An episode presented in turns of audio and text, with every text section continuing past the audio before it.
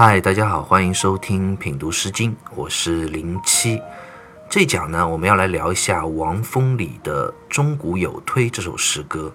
《钟鼓有推》这首诗歌啊，它的主旨其实是反映了当时周代社会动荡不安，再加上流年不利，遭遇自然灾害、荒年乱离，底层百姓啊贫苦痛苦不堪的这样一种悲惨的处境。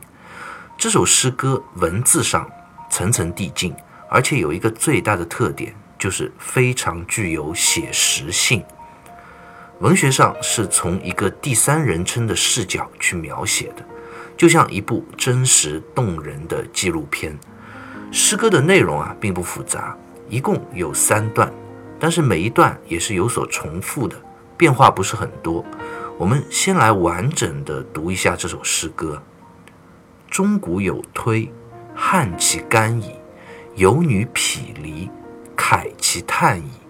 慨其叹矣，遇人之艰难矣。钟鼓有推，汉其修矣；有女匹离，调其笑矣。调其笑矣，遇人之不淑矣。钟鼓有推，汉其妻矣；有女匹离，啜其气矣。挫其气矣，何嗟及矣？我们先来看诗歌的第一段啊，“钟鼓有推”。钟鼓两个字啊，就是指鼓钟，是一个文学上的倒装的结构，意思就是指在山谷之中。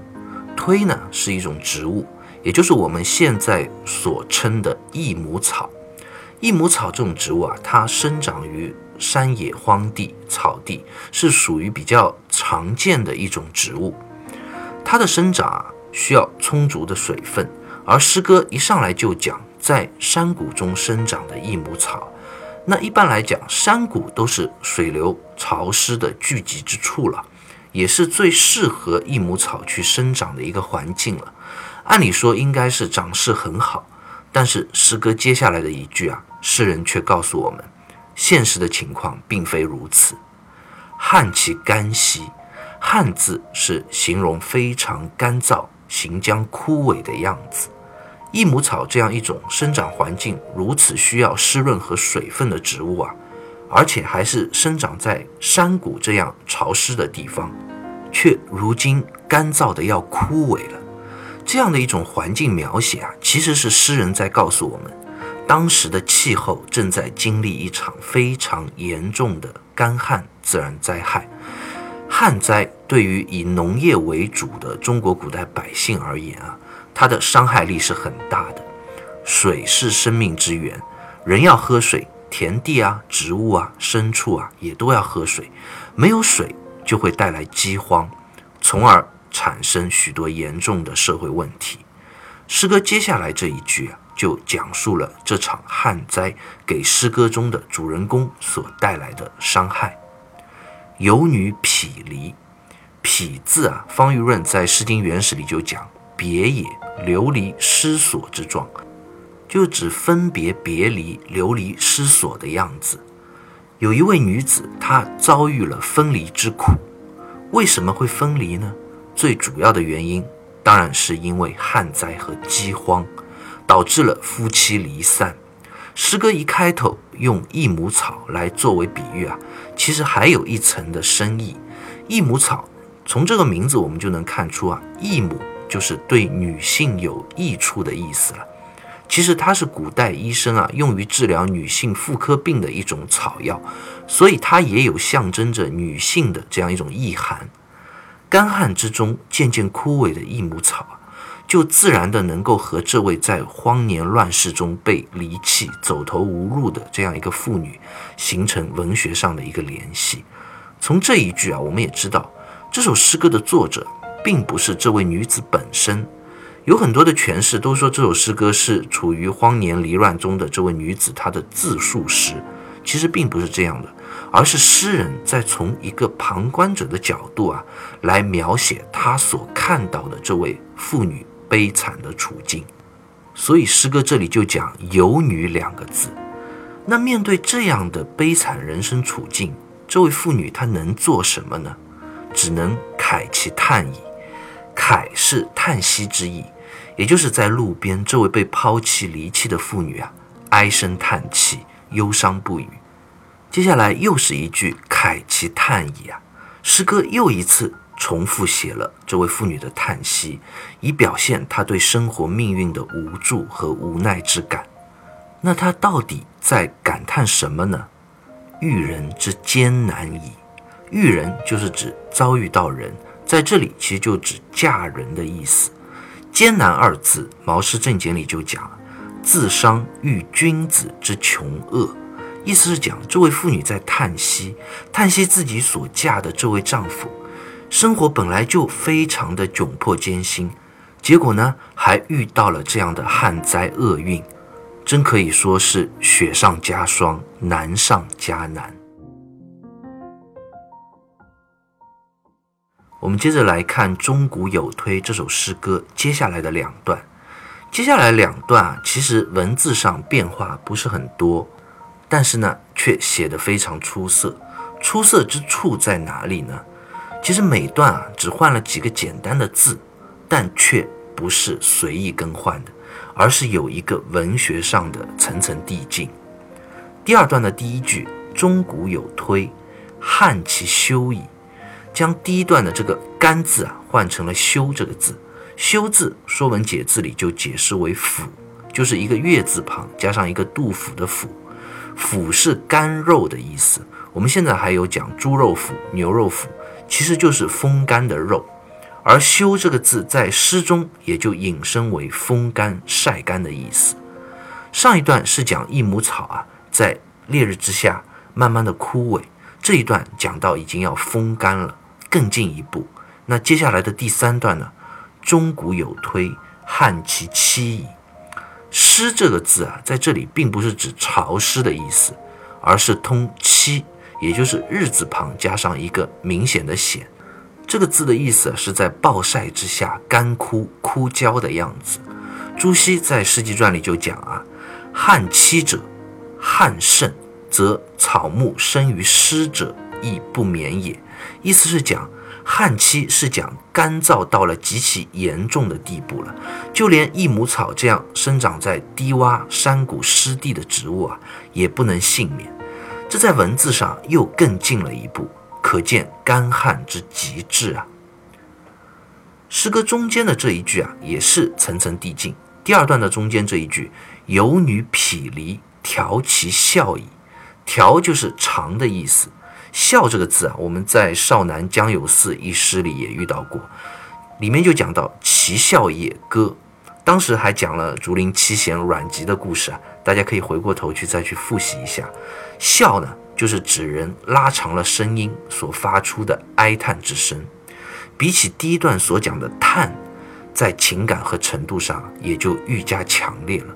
那第三段讲到游女匹离，啜其气息。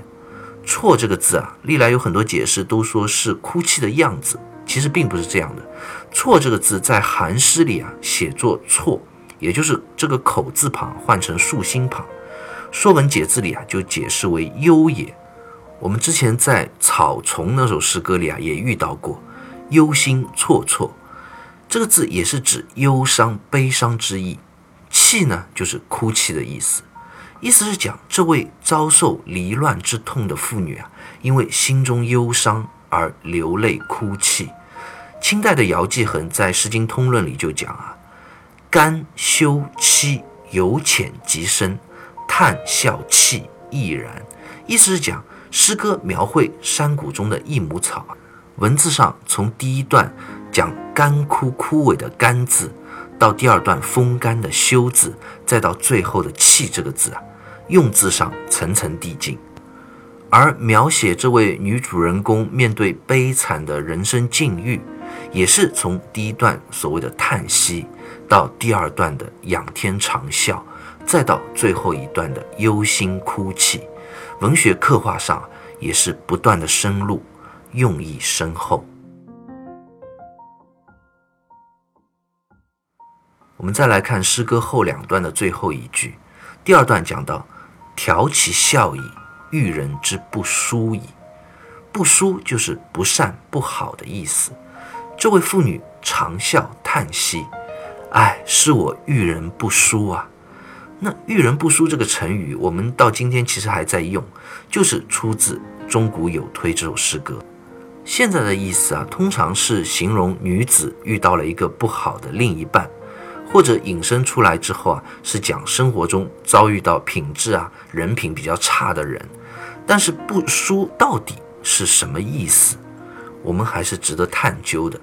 朱熹在《世纪传》里就讲：“古者为死丧饥馑。”皆曰不淑，盖以吉庆为善事，凶祸为不善。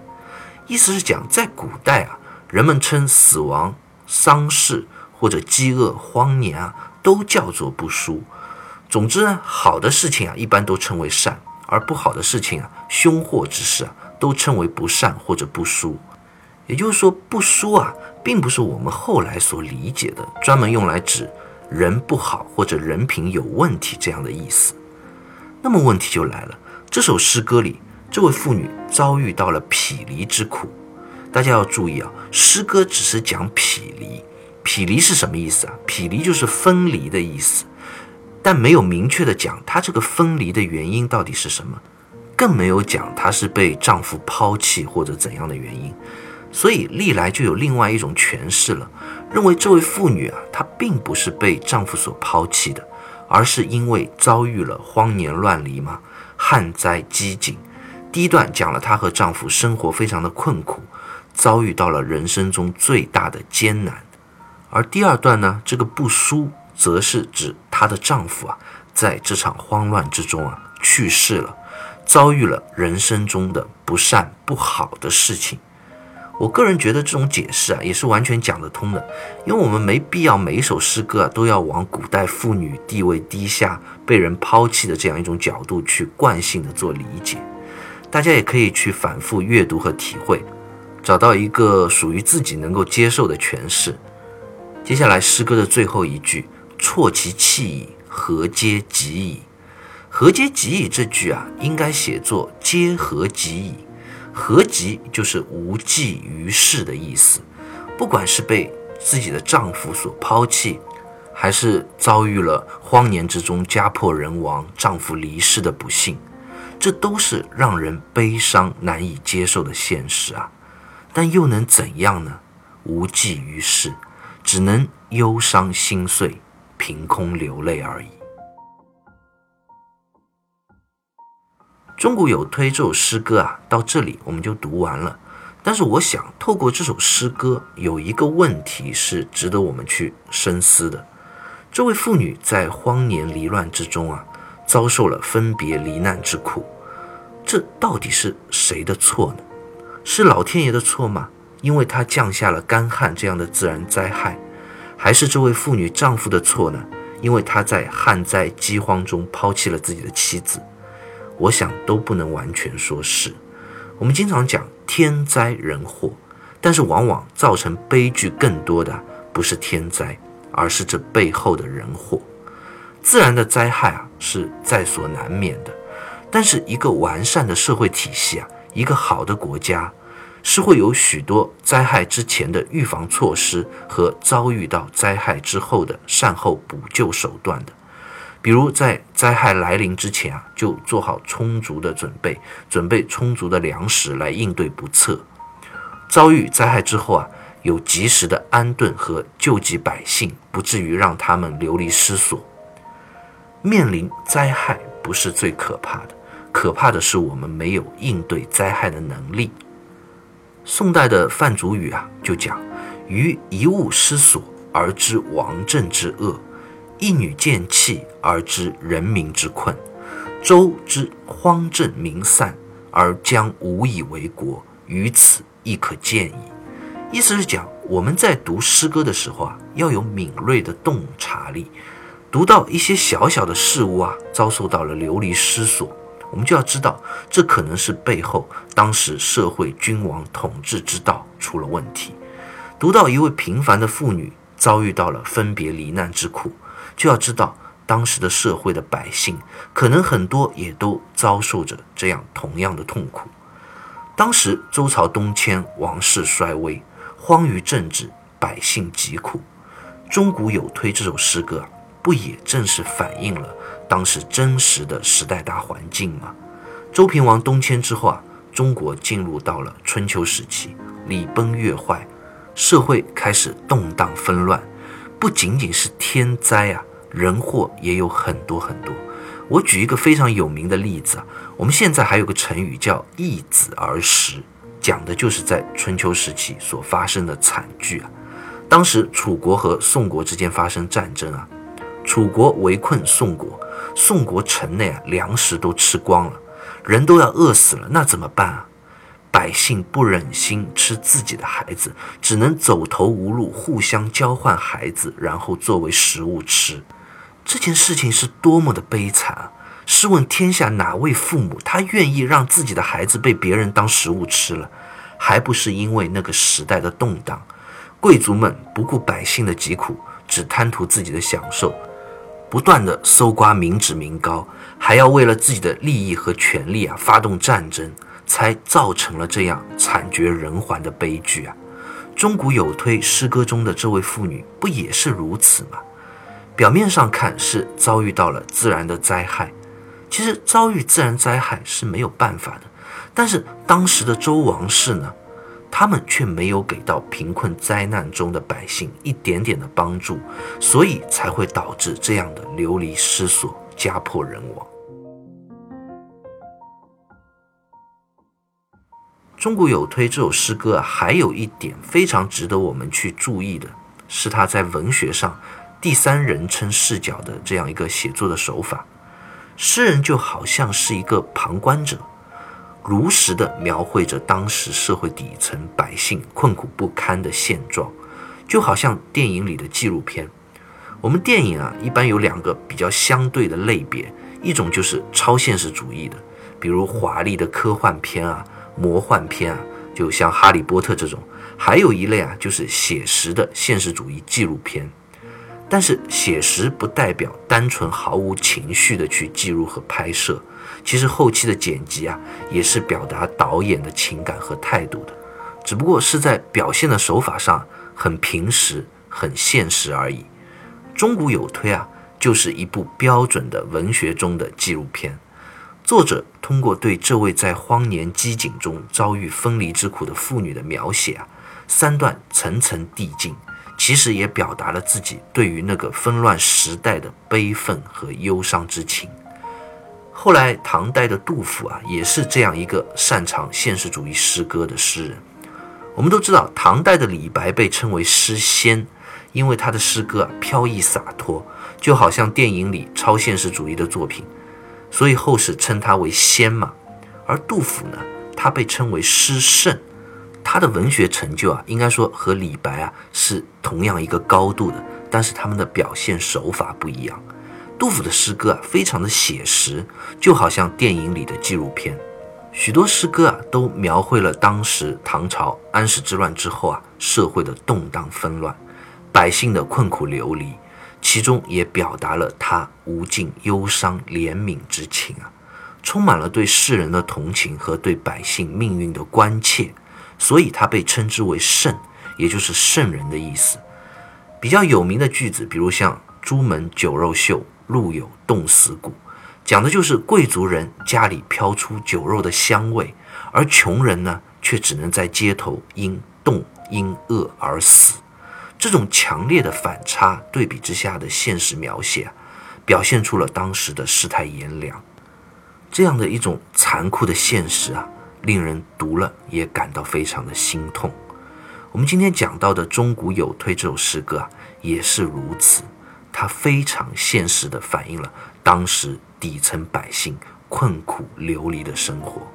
千年之后啊，我们再读到这样的诗歌啊，依然还是会对诗歌中所描写的这位妇女的处境感到无比的忧伤和同情。